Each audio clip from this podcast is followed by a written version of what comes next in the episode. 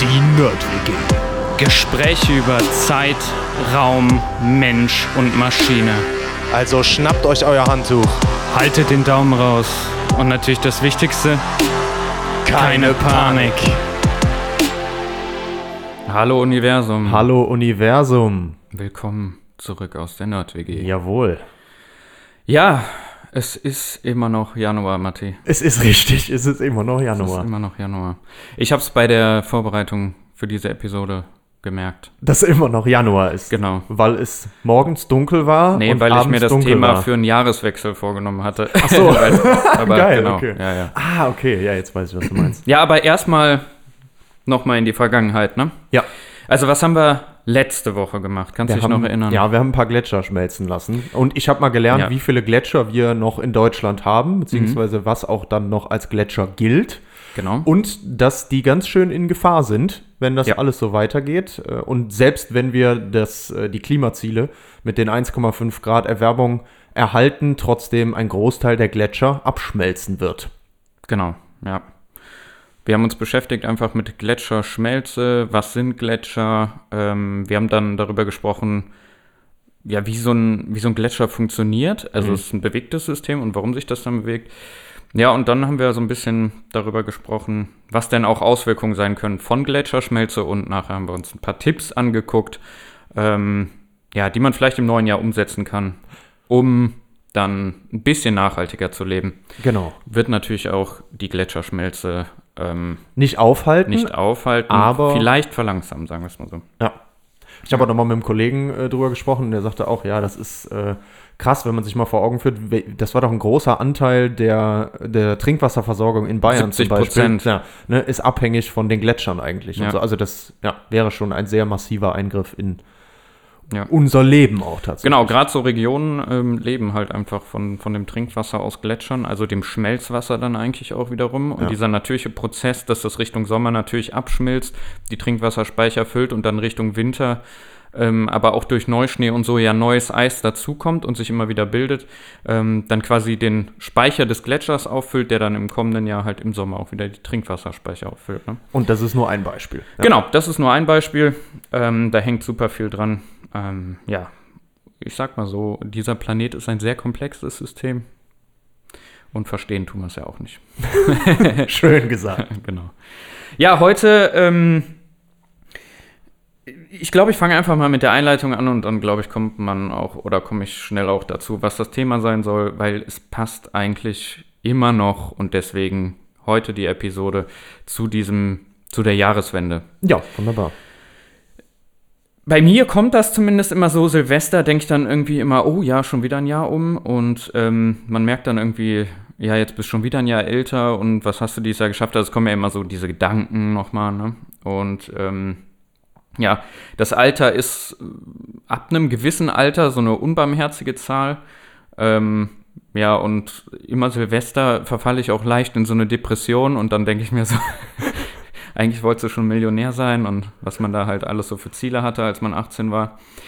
Ähm, viel mehr als so eine Zahl ist aber eigentlich das Alter auch ein Gefühl und das rettet mich dann immer. Fühle mich eigentlich noch relativ jung. Ähm, Siehst auch noch sehr gut Danke, aus. danke. Also es ist äh, normalerweise, oder warum ist das so ein Gefühl, ähm, ist jetzt meine persönliche Meinung, aber man hat ja so eine, ich sag mal, Gemengelage von Möglichkeiten und eine Lebenswirklichkeit. So. Und in unserem herkömmlichen Verständnis schließen wir Möglichkeit, also schließen so ein bisschen Möglichkeit und Wirklichkeit ähm, einander aus. Also entweder ist irgendwas möglich oder es ist wirklich. Hm. Ja? Also so ist es meistens. Ähm, was aber eigentlich nie passiert, ist, dass beides gleichzeitig ist. Also das Mögliche ist nie gleichzeitig auch wirklich. Aber es kann Wirklichkeit werden. Es kann Wirklichkeit werden, Ja, okay. genau, aber ähm, es ist nie gleichzeitig wahr. Ja? Mhm. Also das ist jetzt auch wirklich nur eine Ansichtssache, ne? Ja. aber so ist ja, sage ich mal, das herkömmliche Verständnis. Ähm, und du hast es gerade schon angesprochen, also was dazu kommt, ist, dass Möglichkeit und Wirklichkeit irgendwie, ähm, ja, da gibt so es eine, so eine klare zeitliche Ordnung. Ja? Genau. Ähm, erst habe ich Möglichkeiten und dann durch meine Entscheidung folgt gegebenenfalls die Wirklichkeit dieser Möglichkeit. Lauf Ne? ich jetzt- das ist das, was du Ja, meintest. ne? Laufe ich jetzt wirklich noch auf den Genau. Gipfel hoch oder nehme ich den einfacheren Weg außen rum und gehe dann wieder auf den anderen Weg drauf? Und je nachdem, wofür ich mich entscheide, kann ich eins davon zur Wirklichkeit machen. Genau. Das heißt, es besteht für jede Möglichkeit die Wahrscheinlichkeit, dass sie zur Wirklichkeit wird. Das ist jetzt so Ja, vielleicht ein, ja, für mich als Mathematiker immer so, ein, Ja. so eine schöne Ansichtsweise. Ähm, und das kann ich halt immer berechnen, was eigentlich auch für mich als Mathematiker immer ganz gut ist. Also mit gewissen Voraussetzungen kann ich berechnen, ob irgend aus einer Möglichkeit eine Wirklichkeit wird. Und ich weiß nicht, dass ich im nächsten Jahr Millionär bin, hat zum Beispiel eine relativ geringe Wahrscheinlichkeit. Dafür arbeite ich im falschen Feld. Also als Wissenschaftler wird man sehr wahrscheinlich nicht sehr reich. Ja, ähm, genau. Aber all sowas sind halt so Sachen. ähm, es gibt eine ganz schöne Beschreibung, weil ich eben ja auch von dem, von dem Gefühl gesprochen habe oder ja, dass auch dieses Alter, die Zahl immer so eher so ein Gefühl ist. Ähm, es gibt eigentlich eine ganz schöne Beschreibung und zwar, ähm, wie es sich anfühlt, jung zu sein im Prinzip, ähm, hat man die Autorin Ingeborg Bachmann in der Erzählung das 30. Jahr beschrieben und das passt so schön, weil ich ja auch mittlerweile schon über 30 bin. Ähm, und da geht es darum, dass dieses Gefühl, jung zu sein, zu tun hat mit einem Übermaß an Möglichkeiten. Und was sie sagt ist, nie hat er gedacht, dass von tausend und einer Möglichkeit vielleicht schon tausend Möglichkeiten vertan und versäumt waren oder dass er sie hatte versäumen müssen, weil nur eine für ihn galt. Also, du kannst natürlich immer das Ganze so sehen, dass, okay, ich habe so viele Möglichkeiten vertan und keine Ahnung was, vielleicht waren es aber nicht für dich die richtigen Möglichkeiten. Und ähm, da muss man dann immer ein bisschen gucken, weil dieses Jahresende, für mich kommt das dann manchmal mir so vor, das Älterwerden ist so ein bisschen diese verlorenen Möglichkeiten. Ne? Das war das, was ich eben meinte. Dann kommt so eine kleine Depression und so. Das klingt dann immer so ernüchternd. Es sei denn, man nimmt jetzt eine physikalische Theorie an, ja, und ähm, ja, was die sagt oder was die tut, ist, die lehrt uns, dass dieses herkömmliche Verständnis, was wir haben von Möglichkeit und Wirklichkeit, falsch und eigentlich ganz anders ist. Das heißt, wir können eigentlich ein bisschen weglassen, diese zeitliche Zuordnung ähm, und auch, dass beides nicht gleichzeitig sein kann. Und diese Theorie nennt sich Multiversentheorie. Ah, okay. Ich komme später oder am Ende noch darauf, warum die für mich persönlich, also ich habe da irgendwie mal ein paar Bücher drüber gelesen und all sowas, warum ich die eigentlich eine ganz nette Einstellung finde und warum Ja. mir das auch immer hilft, mich, ich sag mal, aus dieser Depression wieder rauszuholen. Ja, ja. Ähm, nicht sich auf das, was man eben nicht gemacht hat oder als Möglichkeiten gehabt hätte. Genau, zu fokussieren, sondern mehr Ja. halt dahin zu gehen, dass man sagt, ja, okay, diese vergangenen Möglichkeiten, warum habe ich die nicht wahrgenommen? Weil es scheinbar nicht meine waren. So. Ähm, Die waren für einen anderen Johannes. Genau, ja. Ja, ja, genau, Ja, so ja. ungefähr. Ja, ja, genau, darauf, darauf läuft es hinaus. Also es klingt natürlich immer nach Science Fiction, doch in der Physik wird ernsthaft drüber ähm, diskutiert, Paralleluniversen, ne? Also. Multiversentheorie, da geht es um parallele ähm, Universen. Ähm, bei einem Urknall entstanden könnten die halt erklären, warum unsere Welt so ist, wie sie ist. Ähm, ja, was man dann immer so denkt ist, oder wie man sich das vorstellen kann, ist, nach dieser spektakulären Theorie entstehen jetzt, gerade in dem Moment, wo wir hier Podcast aufnehmen und so weiter, immer neue Welten, ähm, in dem sich unser Universum quasi spaltet und das mit den Möglichkeiten, die gerade existieren. Ne? Also wir hätten heute Morgen den Podcast nicht aufnehmen können, das wäre ein anderes Universum. Äh, wir haben den Podcast aber aufgenommen. Also wir sind in einer dieser Realitäten, die es da gibt, Ja. da draußen, ja, in einem dieser Universum. Ja. Ähm, genau, das heißt, unsere Doppelgänger oder Multigänger, keine Ahnung, wie man das dann nennen will, ähm, erleben all das, was wir nicht erleben. Und damit, das ist das, ähm, wo dieses Zitat halt wieder dann hingeht, es gibt diese Johannese, ja, die ähm, all diese Möglichkeiten wahrgenommen haben. Ich bin halt leider dieser Idiot, der es nicht wahrgenommen hat. Ja?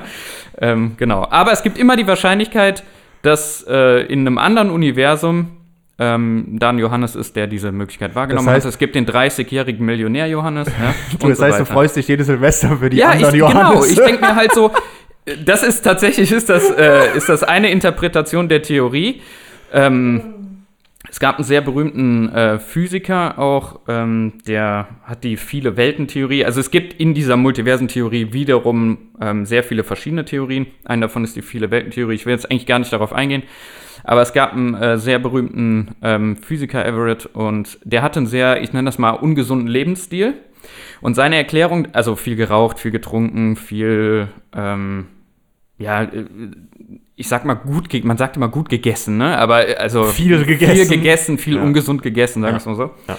Ähm, und das war ein sehr talentierter Physiker und der hat ähm, ja auch so eine average Sichtweise auf die Quantenmechanik etabliert. Äh, was der immer gesagt hat, ist, ich habe mich bewusst dazu entschieden, diesen Lebensstil zu leben, weil damit rette ich alle anderen ja. Everetts. Ne? Schön, Ist natürlich äh, ja wahrscheinlich auch nur eine Ausrede dafür gewesen, dass er seinen Lebensstil so machen oder so leben wollte, wie er, wie er ihn gelebt hat. Aber ja, genau. Also du kannst dich jedes Silvester eigentlich immer mit jeder verlorenen Möglichkeit für deinen anderen Mettes freuen, ja. wenn du das so willst. Wobei die mit Sicherheit auch sich irgendwie denken, boah, hätte ich mal. Viele in davon in vielen Menschen, Dingen, ne? ja, Ja. genau. Ähm, der eine oder andere wird sich auch denken, gut, dass ich in diesem Universum geboren wurde. Aber das bedeutet doch, darf ich eine Zwischenfrage Ja. stellen gerade? Das bedeutet doch auch, das werden ja dann immer mehr, weil es entstehen ja immer mehr Möglichkeiten. Also das sind ja Genau, auch das un wächst. Ja. unendlich, nicht unendlich, In aber dieser sehr, sehr zeitlichen viele, ne? Äh, äh, Ja, das, ist, das liegt ja nur daran, weil du das zeitlich zuordnest. Ne? Also du guckst quasi von aus der Vergangenheit von dir nach vorne. Ja. Wenn du jetzt alles schon als da wahrnimmst, dann wächst es nicht mehr, weil schon alles da ist. Aber, Ach so, okay. Ja, aber so mit Und zeitlicher das Zuordnung. sprengt dann wieder den Kopf. Genau, Ja. mit zeitlicher Zuordnung ist es so, dass es einfach immer mehr werden. Du kannst dir das ungefähr so vorstellen, Ich man kennt noch diese Wahrscheinlichkeitsbäume aus der Schule wahrscheinlich Genau, und der oder wird viele ja- kennen die. ja, genau. Und nach du bist irgendwo an einem Punkt, ja, und ab da spaltet sich das natürlich aus deiner Sichtweise immer wieder ab. Mit jeder mit Jedes jeder Mal, Entscheidung, Morgen, die du triffst, gibt es auch ja. andere Entscheidungen. Ja. Und so läufst du quasi einen Pfad in diesen Baum runter, aber die anderen existieren auch. Genau, so ich kann mich vorstellen. jeden Morgen entscheiden, Snooze zu drücken oder direkt aufzustehen. Genau. Und, das so, und dann Genau. jeden Tag wieder und wieder. Ja, Ja. ja. genau. Deswegen ist das in meinem Kopf so viel. Ja, Genau. stimmt. Und ich habe ihn eben schon, schon erwähnt, also folgt man jetzt dieser averagen Sichtweise, dann, ähm, Fahren wir gleich erstmal zum Meckes. ja, dann ist diese herkömmliche Vorstellung falsch, dass ähm, Möglichkeiten vor uns liegen, ähm, von denen jeweils nur eine Wirklichkeit wird, sondern im Prinzip ist alles wirklich, was möglich ist, aber es passiert in verschiedenen Universen. Ja? Du bist jetzt einfach nur eine, ein Universum und es ist, du stellst quasi eine dieser Wirklichkeiten von dir dar, aber alle existieren. So, und jetzt ist plötzlich wirklich und möglich. Das Gleiche. Das Gleiche. Ja. Nur, du hast halt eher diese räumliche Trennung Ja. ähm, Ja. zwischen verschiedenen Universen. Ja. Ja? Also man trennt hier eher nicht zeitlich, sondern dann räumlich. So, und das sollte jetzt so eine kleine Einleitung sein. Jetzt weiß man grob, worum es geht. Also Ja. es geht heute so ein bisschen um Multiversen. Ähm, wir wollen uns jetzt gar nicht so im Speziellen mit einzelnen Theorien von diesen Multiversen-Theorien ähm, beschäftigen. Was wir uns heute so ein bisschen für Fragen stellen, ist, ähm, was bedeutet das eigentlich? Äh, was hat das mit unserem Universum zu tun? Ähm, warum ist die, diese Theorie überhaupt interessant? Weil es, man merkt ja schon, das ist wieder so ein Gedankenspiel und dann kann man sich fragen, ja, macht das überhaupt Sinn, darüber nachzudenken oder nicht? Wir gucken uns ein bisschen an, warum wir teilweise Sachen davon schon tangiert haben und ähm, ja, am Ende gehen wir nochmal dahin, das ist dann mehr so eine persönliche Sichtweise von mir, aber warum mir das teilweise auch geholfen hat, einfach in meiner Anschauung meiner Wirklichkeit, sagen wir es mal so. Genau. Äh, wir beschäftigen uns am Anfang jetzt erstmal mit der Frage, warum in unserem Universum jetzt erstmal nichts anders sein kann, als es ist. Und da sind wir natürlich schnell wieder bei Naturgesetzen. Ne? Und jetzt kann man sich die Frage zum Beispiel stellen, könnten die Naturgesetze nicht einfach nur ein bisschen anders sein, ohne meine, deine, also unsere Existenz ähm, oder die Existenz von Lebewesen zu gefährden? Und ja, Die Antwort ist, du kannst dir wahrscheinlich schon denken. Nee, wir haben ja auch schon mal drüber gesprochen, Genau. dieses System ist super komplex und Kleinigkeiten an Veränderungen verändern unseren Lebensraum so drastisch, dass er von lebens oder von, von lebensfreundlich zu nicht mehr lebensfreundlich werden kann. Genau, Nur auch das Beispiel passt wieder wieder zur zu nennen. letzten Episode mit den Gletschern. Zum ne? Beispiel. Klar, also auf Genau. so einer Ebene, wo man sich das vielleicht anschaulich darstellen Und wir kann. haben schon mal über dieses Gaia-System gesprochen. Ja, auch da das. hast du da auch schon was von erzählt, wie, ja, wie viele schöne Zufälle, sage ich jetzt mal, Genau. auch wenn es ein Zufall ist, jetzt auch wieder das nächste Wort, wo man drüber streiten kann, passiert sind, Mhm. damit äh, ja, unser System so lebensfreundlich ist, wie es ist. Genau.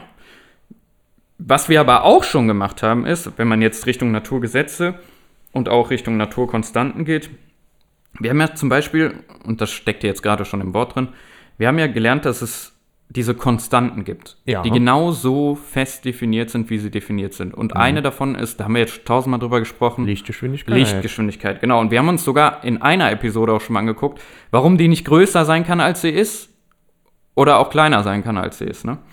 Ähm, das gleiche gilt aber auch für die Gravitation. Ja? Also, wenn man jetzt diese Naturkonstanten nehmen würde ähm, und die einfach nur ein bisschen anders machen würde, also sagen wir mal in der Stärke, ähm, dann würde es uns tatsächlich einfach nicht geben. Ja?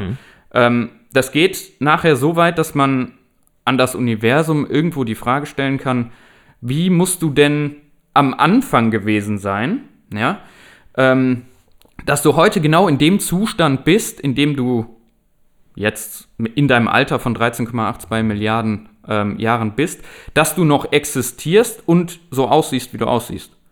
Es hätte ja auch sein können, dass das Universum irgendwann zusammengefallen ist, weil alles nicht stabil ist. Ne? All sowas. So, und ähm, du kannst sogar äh, so weit gehen, dass du irgendwann sagst, kann denn ein Universum oder so ein Kosmos ähm, mehr als drei Raumdimensionen haben? Hast du, äh, kennst du die Antwort? Nee. Also, es gibt, und da- das ist, ich wollte das jetzt mal an einem Beispiel ein, einfach festmachen, warum diese, diese Gesetze, Naturgesetze so sein müssen, wie sie sind und warum diese Naturkonstanten so aussehen müssen, wie sie aussehen müssen, damit unser Universum in den Zustand ist, in dem es ist und stabil ist. Das Newtonsche Gravitationsgesetz sagt dir vielleicht sogar was? Ja. Genau. Kriegst du es zusammen? Nö. Eigentlich ist es relativ einfach. Genau, es spricht über die Kraft zwischen zwei Massen und sagt, die ist umgekehrt proportional zum Quadrat des Abstandes. Achso, ja, 1 durch Ja. R Quadrat. Ja. Genau, das ja. ist dieses klassische 1 durch r Ja. Quadrat. In dieser Formel und so wie die bewiesen ist, ist dieses Quadrat, also die 2, ne, da hätte ich 1 geteilt durch r hoch 2 Ja. und diese 2, ähm, die ist die Anzahl der Raumdimensionen minus 1. Jo, nämlich Ja? 3. Wie komme ich jetzt auf die 2? Genau, wie komme ich auf die 2? Da brauche ich eine 3, minus 1 gibt 2. Hm. Ja? Und dieses Kraftgesetz, und das ist bewiesen, ist das einzige, so wie das definiert ist, das stabile Planetenbahnen und auch stabile Atome erlaubt. Sonst würden Atome zusammenfallen, die Planetenbahnen wären nicht stabil. Das heißt, unser Universum kann so jetzt nur existieren, dass zwischen zwei Massen dieses Gravitationsgesetz gilt, weil sonst alles ineinander zusammenfallen Nämlich würde. abhängig vom Radius hoch 2 und nicht hoch 3. Genau, nicht hoch 3, hoch 4 oder so. Das Ja. Mhm. heißt, wir hätten fünf Raumdimensionen oder sechs oder sieben, wie auch immer. Ne? Also das ist jetzt mal ein Beispiel, warum die Naturgesetze in unserem Universum so sein müssen, wie sie sind. Ja? Mhm. Das kann man jetzt für beliebig viele andere Sachen machen. Da können wir mit der Lichtgeschwindigkeit weitermachen. Da können wir mit, mit sämtlichen Naturgesetzen weitermachen. Ja? So, jetzt kann man trotzdem sich natürlich fragen, was ist denn da drumherum? Ja, also wir wissen zum Beispiel, unser Universum expandiert ja. Da kann man sich dann natürlich immer fragen, ja, was ist denn da drumherum? Und das wäre jetzt klassischerweise dann dieses Multiversum. Ja? Also, noch mehr davon. Vielleicht hat er mal eins ausprobiert mehr mit davon, vier genau. Raumdimensionen, das ist aber schon längst zusammengefallen. Genau. So. So. Und was hat das jetzt wieder mit den, ähm, mit diesen, ähm, ja, mit den Naturgesetzen zu tun? Wenn man so eine Theorie natürlich annimmt, dann ist das, oder das Schöne jetzt als Wissenschaftler ist daran, dass wenn ich so eine Theorie habe, und wir haben eben schon über diesen Wahrscheinlichkeitsbaum gesprochen, wenn es im Prinzip ja alle Möglichkeiten als Wirklichkeit gibt, wie so ein Universum aussehen könnte, dann sind so ein bisschen gerade diese Naturgesetze ja geschenkt, ne? Weil es wird immer diese eine Möglichkeit geben, in der wir jetzt gerade leben, wo die Naturgesetze genauso sind, wie, wie wir sie definiert haben, dass Leben möglich ist, wie auch immer. Ne? Also, dass es diesen einen Planeten gibt, auf dem Leben möglich ist. Über mehr wissen wir jetzt bis jetzt nicht. Aber das ist halt so ein bisschen das Schöne an dieser, an dieser Gedankenweise, sage ich mal. Mhm. Ja? Also wenn es diese Multiversen gibt und alle Möglichkeiten irgendwo zur Wirklichkeit werden, dann ist es auch klar, dass irgendwo genau dieses Universum existiert, in dem wir gerade leben. Mhm. Da sind wir eigentlich, ja, oder was man jetzt machen kann, ist, wir haben jetzt gerade eben darüber gesprochen, ähm, dass das Universum ja expandiert und dann diese Frage nach dem Multiversum kommt natürlich dann so ein bisschen daher, ja, worein expandiert das denn? Ne, da muss ja irgendwas drum sein, wo das immer größer drin werden kann. Das wäre dann dieses Multiversum. Was wir aber am Anfang jetzt noch machen wollen, ist, wir machen das alles noch mal kleiner. Ja? Okay. Also wenn was expandiert, ja, und du nimmst irgendeinen Zustand an, zum Beispiel das Jetzt, dann kann man es natürlich auch wieder zusammenschrumpfen. Ja. Und du kannst dir jetzt ähm, wahrscheinlich vorstellen, worauf das hinausläuft. Da haben wir auch schon eine Episode drüber gemacht. Urknall. Urknall. Wenn so, ich wir ganz zurückgehe, Ja, ja, klar. ne, dann. ich, war- ich war gerade schon wieder bei den Theorien, wie das äh, Universum kollabieren wird. Ach so, nee, nee, genau. aber ja, wir gehen klar, wir rückwärts gehen an den Anfang. Sinne, ja, ja, Wir ich war gehen völlig falsch rum. Ja. Also was 1929 erstmal ähm, passiert ist, ist Edwin Hubble, es gibt auch das Hubble-Teleskop, das Richtig. ist ja auch, ähm, hat festgestellt, dass das Licht weit entfernter Galaxien ja, sehr weit ins Rote, also zu großen Wellenlängen verschoben ist. Das weiß Mhm. ich jetzt tatsächlich nach der, nach der Weihnachtsepisode, ja, nach dem Quiz. ja. So. Der hat das Ganze dann so ein bisschen gegeneinander aufgestellt und festgestellt, je weiter eine Galaxie entfernt ist, umso größer die Rotverschiebung, also die Verschiebung zu den großen Wellenlängen. Ja? Ähm, eine Erklärung könnte jetzt der Doppler-Effekt sein. Ja, den Doppler-Effekt kennt man tatsächlich, ich glaube, du hattest es auch schon mal erwähnt, aus dem, aus dem alltäglichen Leben. Ähm, gilt allgemein für Quellen, aber bekannt für Schallquellen erstmal und da auch aus dem alltäglichen Leben. Also wenn sich eine Schallquelle von dir entfernt, ähm, dann wird der Ton tiefer. Ja, da kannst du noch mal schön dein Beispiel machen. Ja, wir hatten doch das Wie mit dem... kann das klingen? Ja, äh, äh, dö, dö, dö, dö, dö, dö, wenn nämlich der Krankenwagen oder die Polizei Genau. vorbeifährt. Ähm, man könnte also das Ganze mit den Galaxien ja, und dieser Rotverschiebung so interpretieren, dass sich die Galaxien von uns fortbewegen. Hm. So. Und jetzt kann man sogar, und das ist dann später gemacht worden, du kannst sogar die Geschwindigkeit berechnen, mit der sie ähm, sich von uns fortbewegen. Und die tun das auch in alle Richtungen gleichmäßig, ja. Und was dann so der erste Schluss davon wäre, ist natürlich, ja, okay, ähm, wir sind irgendwie das Zentrum des Universums. Weil ja alles sich von uns fortbewegt. Ne? Ähm, zum Glück gab es aber auch einen sehr intelligenten Priester in den 20er Jahren, äh, Jahren und das war Georges Lemaitre und der hat sich dann überlegt, dass alles in einem Uratom sehr klein begonnen hat und ähm, dass sich dann praktisch einfach alles voneinander weg fortbewegt. Also egal in welchem System du stehst oder wo du stehst, alles bewegt sich immer von dir weg. Ja. Das heißt, wir sind nicht das Zentrum des Universums. Genau, man ja? kann sich trotzdem voneinander wegbewegen, auch wenn man nicht das Zentrum ist. Genau, kombiniert man jetzt die beiden Sachen, kommt man dann darauf, dass die Rotverschiebung ein Ausdruck dafür ist, dass das Universum expandiert. So viel nur da zum Hintergrund, weil ich das eben erwähnt habe mit dem expandierenden ähm, Universum. Ne? So, und jetzt, wie ich eben gesagt habe, machen wir das Umgekehrte. Ähm, wir schrumpfen das ganze Ding nochmal zusammen und ähm, beschäftigen uns mit einer Theorie, die 1948 zum ersten Mal aufkam, mit dem sogenannten Urknall. Wer da jetzt ins Detail gehen will, es gibt eine extra Episode darüber, ich mache das jetzt nur noch mal kurz. Was wir da gelernt haben, ist, dass es am Anfang unseres Universums ähm, oder dass wir den Anfang unseres Universums zumindest mal mathematisch-physisch festlegen können und ähm, das mit kleinsten kausalen Maßeinheiten. Ja? Was heißt das? Ich kann berechnen, wie die kleinste kausal sinnvolle Zeitskala ist. Wie die kleinste kausale sinnvolle Längenskala ist. Was die kleinste kausale sinnvolle Masse ist. Ja, also quasi diesen Zeitpunkt, jetzt würde man sagen zu t gleich 0, ja, also zum Anfang gewesen ist. Wie sah es am Anfang aus? So, jetzt ist das Interessante halt nur, die kleinste kausale Zeitskala ist eben nicht 0, das haben wir da auch gelernt, sondern die ist 10, äh, 5 mal 10 hoch minus 44. Ja, das heißt, dieses, dieser, dieser Punkt, wo wirklich der Urknall passiert ist, also alles so, ähm, so inflationär auseinander expandiert ist, der war bei 5 mal 10 hoch minus 44 Sekunden. Ja? Nicht bei 0. Und das liegt unter anderem natürlich auch daran, ähm, dass man in der Physik äh, mit dieser 0 sehr schlecht rechnen kann. Mhm. Genauso wie mit einer Unendlich auch und so weiter.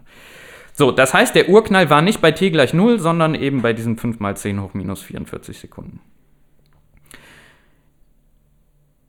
Jetzt haben wir für unser Universum sogar zwei Eigenschaften und das haben wir auch bei der Urknall-Episode besprochen. Und wir hatten es sogar noch mal ähm, bei der Donut-Episode. Ja. Unser Universum ist jetzt zusätzlich homogen und isotrop. Ja, was heißt das jetzt? Isotrop heißt, es ist in alle Richtungen hin gleich, was physikalische und chemische Eigenschaften bedeutet. Ja? Das heißt, die physi- physikalischen Gesetze und die chemischen Eigenschaften, die gelten überall im Universum. Ja? Das heißt isotrop. So. Homogen heißt, ähm, ein Beobachter stellt sich unabhängig von seinem Standpunkt im Raum das Universum immer gleich dar. Das heißt, egal wo ich mich platziere im Universum, es sieht immer gleich aus. Ja? Also das sind zwei Eigenschaften, die unser Universum hat.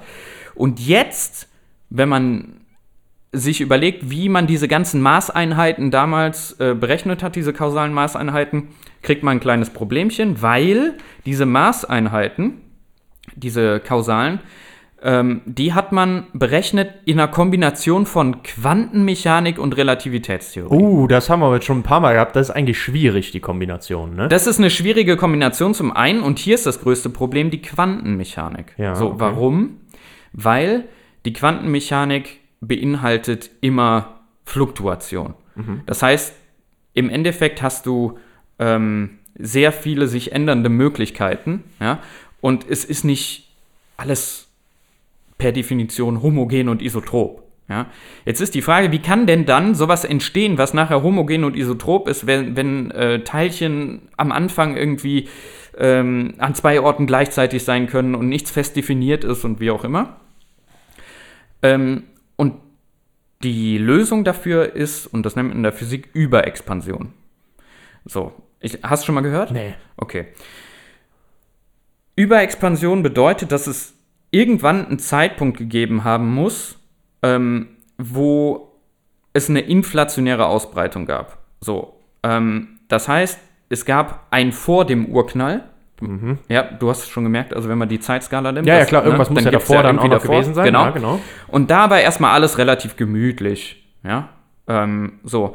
Aber ähm, aufgrund dieser ganzen Quanteneffekte und was auch immer, ähm, war das wahrscheinlich zu dem Zeitpunkt erstmal nicht homogen und isotrop.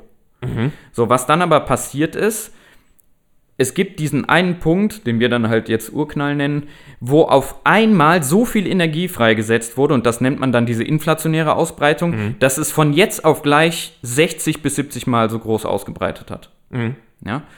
Und ähm, ja, woran man das eigentlich sehr schön erklären kann, ist ähm, an einem Effekt, ja, oder ja, man kann, man kann diesen Effekt, das ist ein Phasenübergang, nennt sich das nachher eigentlich. Ähm, das hast du wahrscheinlich schon mal gehört. Ne? Klar, von flüssig auf Gas. Genau, und ähm, wir nehmen jetzt mal flüssig auf fest Ja. als Beispiel. Also, was passieren kann ist, und man nimmt da gerne immer das Beispiel von einem Wasserglas, dass das Glas, äh, dass das Wasser im Glas einen falschen Zustand hat. Und das wäre jetzt das gleiche für unser Universum. Also, was passiert? Was ich machen kann, ist, ich kann natürlich ein Glas Wasser nehmen und ich kann das runterkühlen. Ne? Ja. Was passiert normalerweise jetzt, wenn die Temperatur niedriger als 0, also ab 0 Ja, Grad genau, irgendwann oder niedriger friert halt wird? das Wasser. Das Wasser sollte gefrieren. Also die Wassermoleküle ähm, verlieren ihre Bewegungsenergie, bis die stillstehen und das Wasser fängt dann langsam von oben nach unten an zu gefrieren. Hm. Sollte erstmal passieren. Was ich aber machen kann, ist, wenn ich das langsam genug mache, dann kriegen diese Wassermoleküle nicht mit, dass sie eigentlich gefrieren müssten.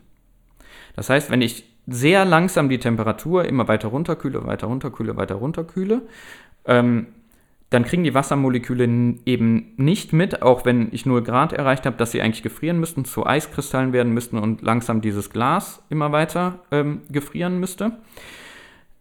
Und es bleibt trotzdem flüssig. Das nennt man dann, eigentlich ist dieses Glas Wasser in einem falschen Zustand. Das ist die Annahme, dass genau das zu diesem Zeitpunkt vor dieser inflationären Ausbreitung mit dem Universum der Fall war.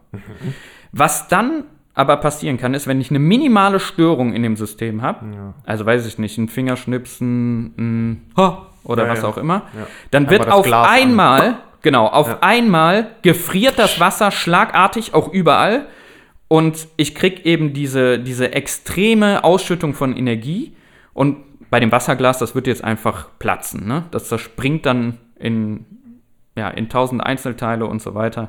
Und dass dieser Phasenübergang so plötzlich ist, also als inflationäre Ausbreitung, das ist wahrscheinlich das, was passiert ist ähm, beim Urknall.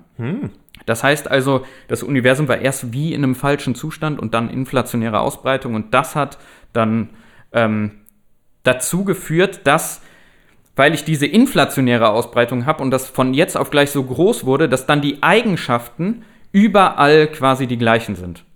Ja, weil in dem Moment alles von jetzt auf gleich sich so krass vergrößert hat. Und deswegen ist ähm, so das allgemeine Verständnis unser Universum homogen und isotrop. Ui, ja. Genau. Ähm, ja. So viel erstmal vielleicht ähm, ja, zu, zu unserem Universum. Und ähm, wenn wir jetzt aber sagen, okay, unser Universum dehnt sich immer weiter aus ähm, mit den Eigenschaften, die es jetzt halt so hat. Wir haben dieses homogene, isotrope Universum, in dem auch Leben möglich ist und so weiter. Ähm, so als Wissenschaftler würde man jetzt ja gerne wissen, okay, Multiversentheorie, also da existieren vielleicht noch äh, andere, andere ähm, Universen. Ähm, wie könnte denn die Wirkung von diesem Multiversum auf unser Hm, ja, das Universum sein? Ne? Weil, also das wäre ja, ein klar. Indiz dafür, dass, ich, dass es ein Multiversum gibt. Ja, dass wir tatsächlich Auswirkungen davon merken, wenn Genau, genau, in einem der anderen Universen halt was passiert. genau. Ja. Ähm, ja, messen können wir das natürlich irgendwie nur mit unserem eigenen Erwartungshorizont, ne? Äh, nicht aber Erkenntnishorizont, Entschuldigung. Erkenntnishorizont, ja. Erwartungshorizont. Erwartungshorizont. Und da war ich bei der Wollte Wahrscheinlichkeitstheorie. ich gerade sagen, da sind wir doch wieder bei Wahrscheinlichkeit, Genau. oder? Ja. Ähm, wie das hinterm Horizont aussieht, weiß äh, übrigens nur Udo Lindenberg, glaube ich. Ne? Ja. Ja. Ähm, ja, was man wahrnehmen könnte, ist sowas wie so eine Asymmetrie oder sowas, ne? Bei, in unserem Universum. Ah, ja, Also- dass man sagen würde, oh, wir sind aber wo angestoßen. Ja, ja jetzt ganz blöd gesagt so. Oder ähm, da bewegt sich irgendwas so, wie es sich eigentlich nicht bewegen sollte. Ja. ja? Und tatsächlich, ähm, im Jahr 2008 hat eine Forschergruppe um Alexander Kaschlinski festgestellt, dass 700 Galaxienhaufen, ja, es sind wirklich Haufen von Galaxien, ähm, unabhängig zur Expansion des Universums in eine spezielle Richtung bewegt. Ui, okay. Ja, das heißt also, man wird natürlich eine Richtung vermuten, weil das Universum sich ähm, Genau, ja, immer nach außen, nach außen dumm gesagt. ausbreitet. Ja. Genau, diese Galaxienhaufen waren aber irgendwie in eine andere Richtung unterwegs Als der Rest. als erwartet. Ja. Genau, ja.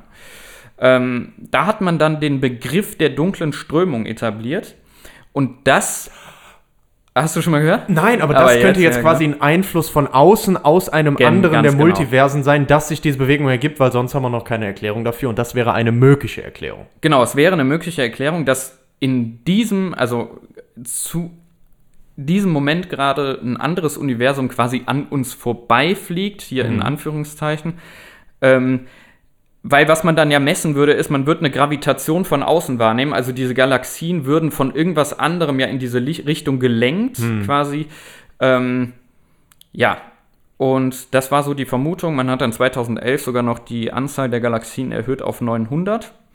Ähm, dieser Begriff der dunklen Strömung ist eben genau das. Also dieses Phänomen, angenommen, da zieht ein anderes Universum an uns vorbei und dann gibt es diese dunkle Strömung, die quasi ähm, Objekte, Massen aus unserem Universum in Richtung dieses Universums ähm, ziehen. Wie man sich das dann, wenn man von oben ähm, quasi aus dem Multiversum auf unser Universum und dem Vorbeifliegenden vielleicht drauf guckt, sich das vorstellen könnte, ist, sagen wir mal, unser Universum ist eigentlich rund, weil es ist also wieder als runde Scheibe gedacht, äh, weil es immer die einfachste Vorstellung ist. Was dann passieren würde, wenn ein anderes Universum an uns vorbeizieht, das wird sich so ein bisschen verformen und dann hätte man vielleicht irgendwie wie so ein, wie so ein Fleck oder sowas. Mhm, Ne? Also in der einen Seite wird das dann was eingebeult Ja. und äh, beult sich aus an der anderen Seite, Ja. weil eben Galaxien rausgezogen werden aus dieser, sage ich mal, sehr einheitlichen Kreisscheibe.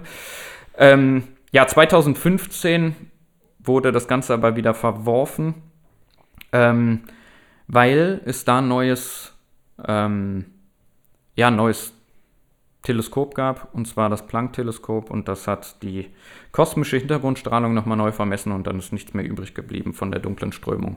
Also, Hm. ähm, die haben sich wohl doch sehr natürlich dann in Richtung der Expansion des Universums bewegt. War also eine Falschmessung. Okay. Ähm, lag einfach daran, dass man zu der Zeit die, ähm, die kosmische Hintergrundstrahlung noch nicht genauer messen konnte. Ah, okay. mhm. Ähm, so, das heißt, so richtig Indizien haben wir noch nicht. Also es ist natürlich sehr schwierig, die, die Wirkung auf unser Universum ähm, festzustellen und wir sind da halt natürlich auch sehr limitiert ähm, mit den Sachen, die wir tun können.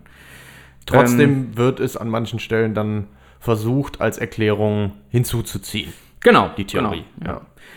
Also wir nehmen jetzt trotzdem mal an, es gäbe Multiversen, dann wäre das erste, oder eine interessante Frage wäre ja zum Beispiel, kann man denn dann mit einem anderen Universum kommunizieren? Mhm.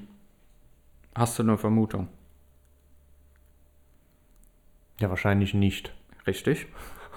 Liegt einfach daran, wir haben eben über diesen Wahrscheinlichkeitsbaum gesprochen, ne? Ja. Ähm, egal wie das aussähe, die Naturgesetze, auch wenn sie sehr ähnlich sind und die Naturkonstanten wären ein wenig anders und somit fallen sämtliche Theorien, die hier gelten, ähm, so.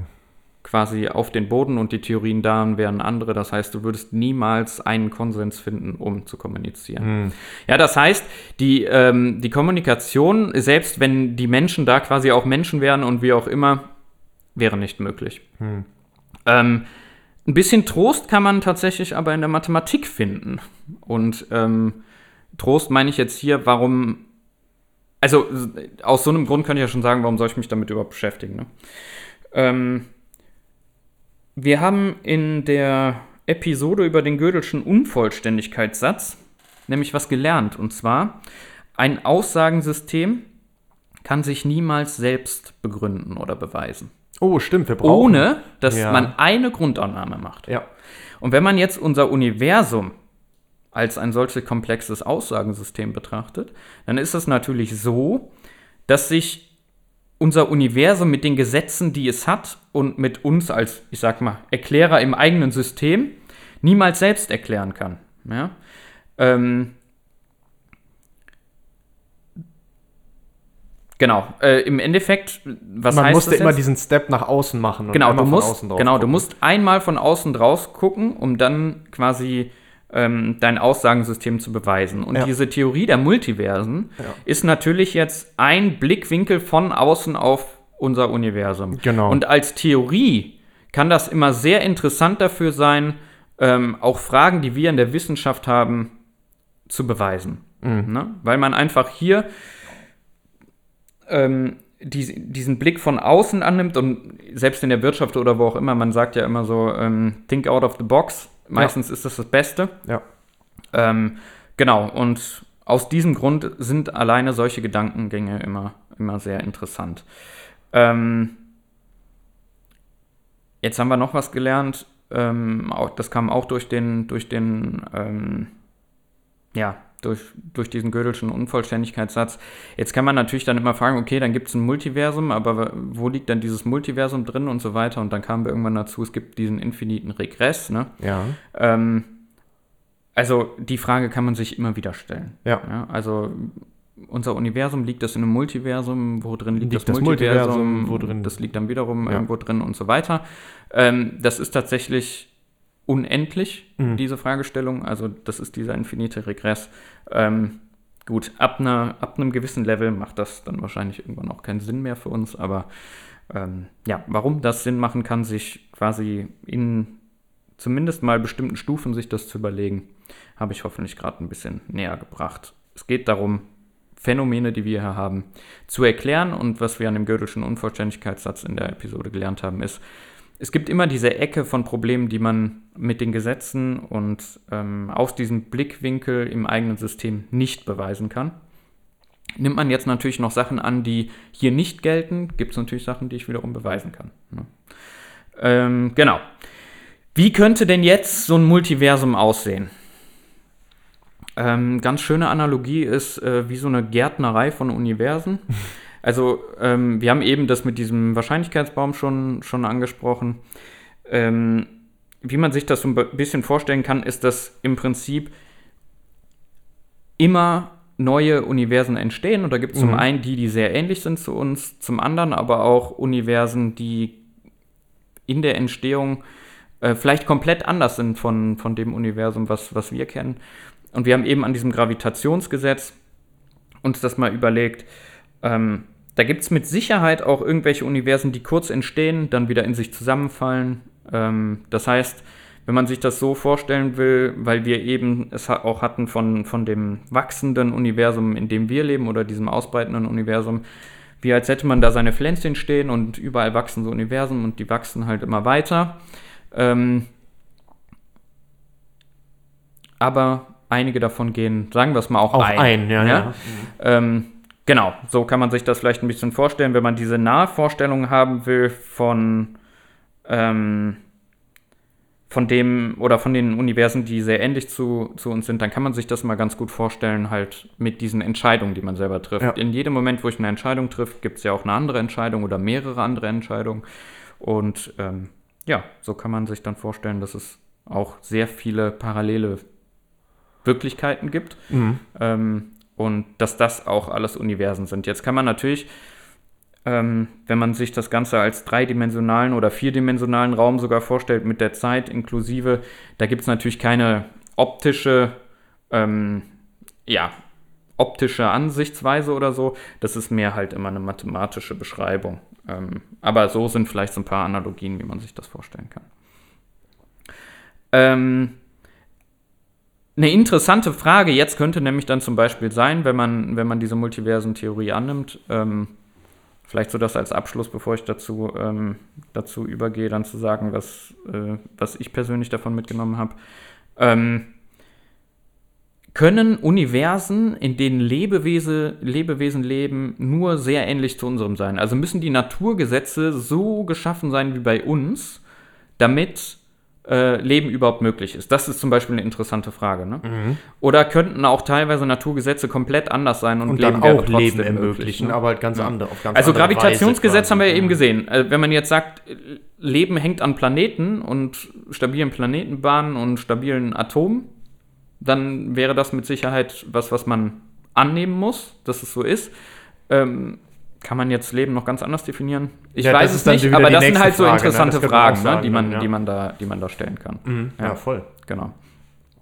So, und jetzt noch zu der Frage, was hat das eigentlich mit mir zu tun? Ja. Ich, also seitdem ich mich damit beschäftigt habe, sehe ich das immer ein bisschen so. Und da finde ich die Analogie ganz schön, wie du bist der Regisseur deines eigenen Films. Mhm.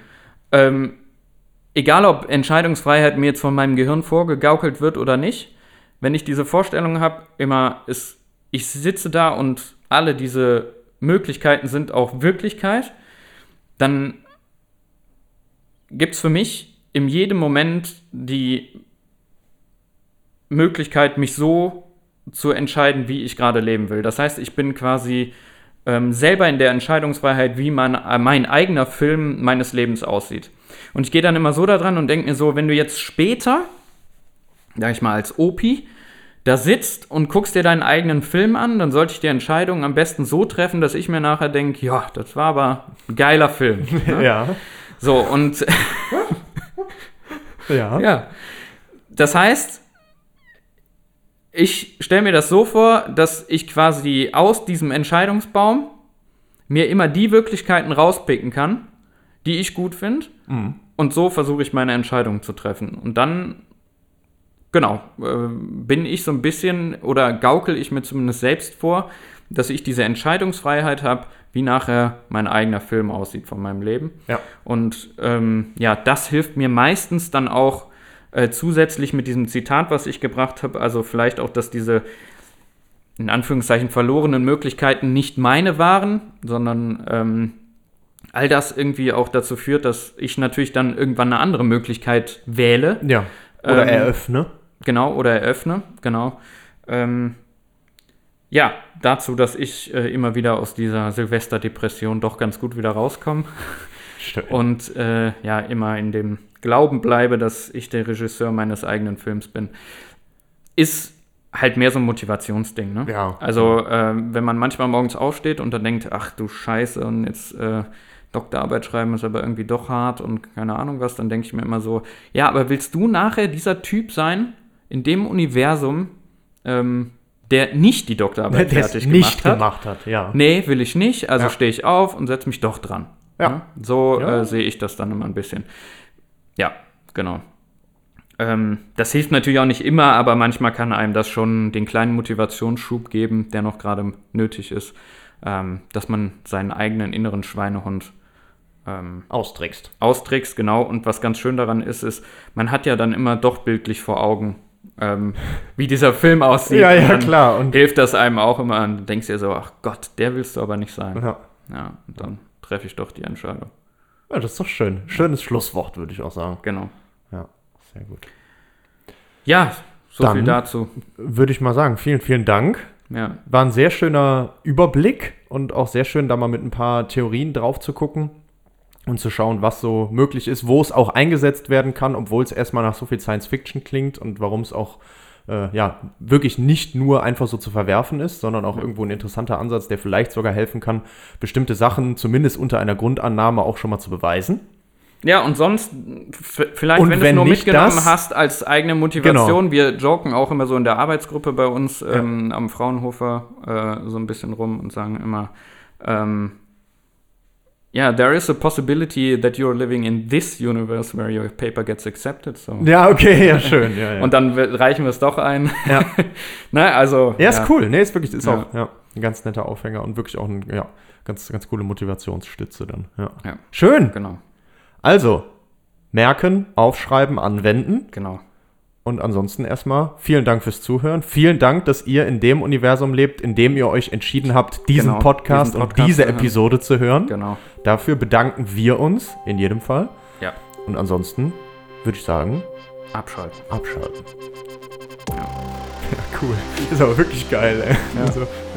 ja, es gibt auch ein Universum, wo das Paper akzeptiert wird. genau. Ne? Und vielleicht halt sind wir ja da drin. vielleicht sind wir ja da drin Ja. genau.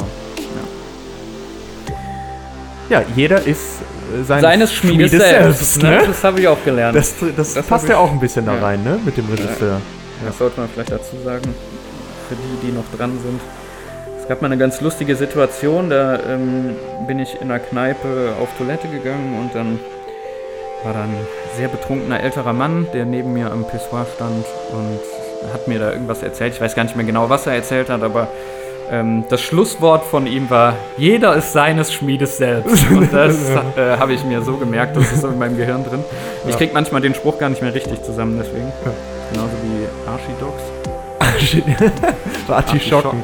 Ja, Ja. genau. Ja. Ja. so ein paar Sachen. ja, aber also der, der Spruch ähm, begleitet uns jetzt schon ein bisschen. Ne? Ja, auf jeden Fall. Ja. Auch ein gutes Schlusswort. Auch ein gutes ne? Schlusswort eigentlich. Ist doch Jod. Jeder ist seines Schmiedes selbst. Nämlich. Jetzt Abschalten. abschalten.